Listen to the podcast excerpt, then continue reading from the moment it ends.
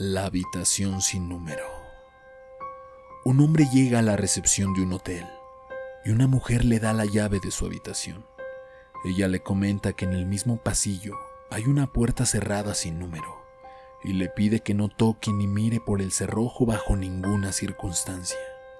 El hombre siguió las instrucciones de la mujer, fue derecho a su habitación y se acostó a dormir.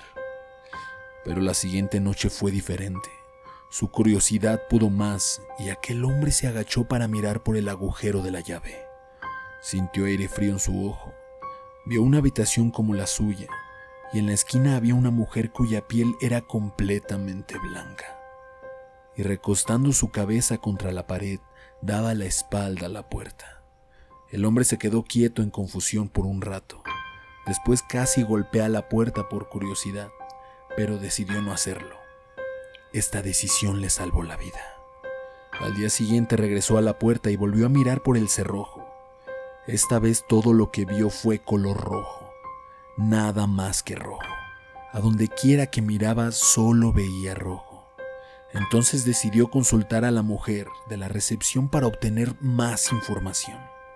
Ella suspiró y le preguntó, ¿miraste por el cerrojo? El hombre le dijo que sí lo había hecho y ella respondió, entonces tengo que contarte la historia. Hace mucho tiempo un hombre mató a su mujer en esa habitación y su fantasma todavía sigue ahí.